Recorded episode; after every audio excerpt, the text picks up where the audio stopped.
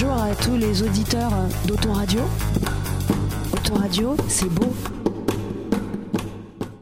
Bonjour, aujourd'hui on va parler du Covid. Oui, cette chère Covid née en fin 2019. Vous allez me dire, oh non, eh bah si, bah oui, maintenant on est devenu intime, hein. ça fait deux ans qu'on vit avec lui. Ah non, c'est vrai, on a décidé que c'était une fille, donc euh, on dit la Covid.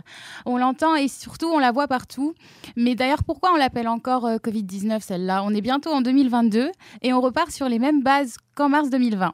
Vacciné ou pas vacciné, que vous soyez à votre troisième ou votre dixième dose de rappel, c'est la même chose. Tu dois mettre ton masque, respecter une distanciation, veiller à l'aération des pièces et ne pas oublier ce bon vieux gel hydroalcoolique. Et oui, on en a à toutes les sauces, avec en bonus une super collection de variants. Oui, parce que sinon ce n'est pas drôle. Hein. Alpha, gamma. Si t'as pas suivi, pour terminer l'année en beauté, la dernière collection automne-hiver 2021 s'appelle Omicron.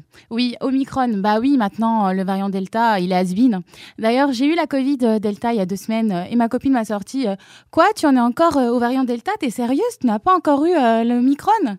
Oui, oui, c'est pour vous dire où on en est.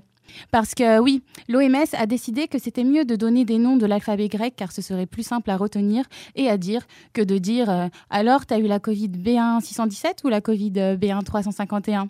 Enfin bref, tout ça m'a donné l'idée et surtout l'envie d'avoir un variant qui porte mon prénom. Ça serait trop cool, non? Ouais, je pourrais grave la raconter auprès de mes copines.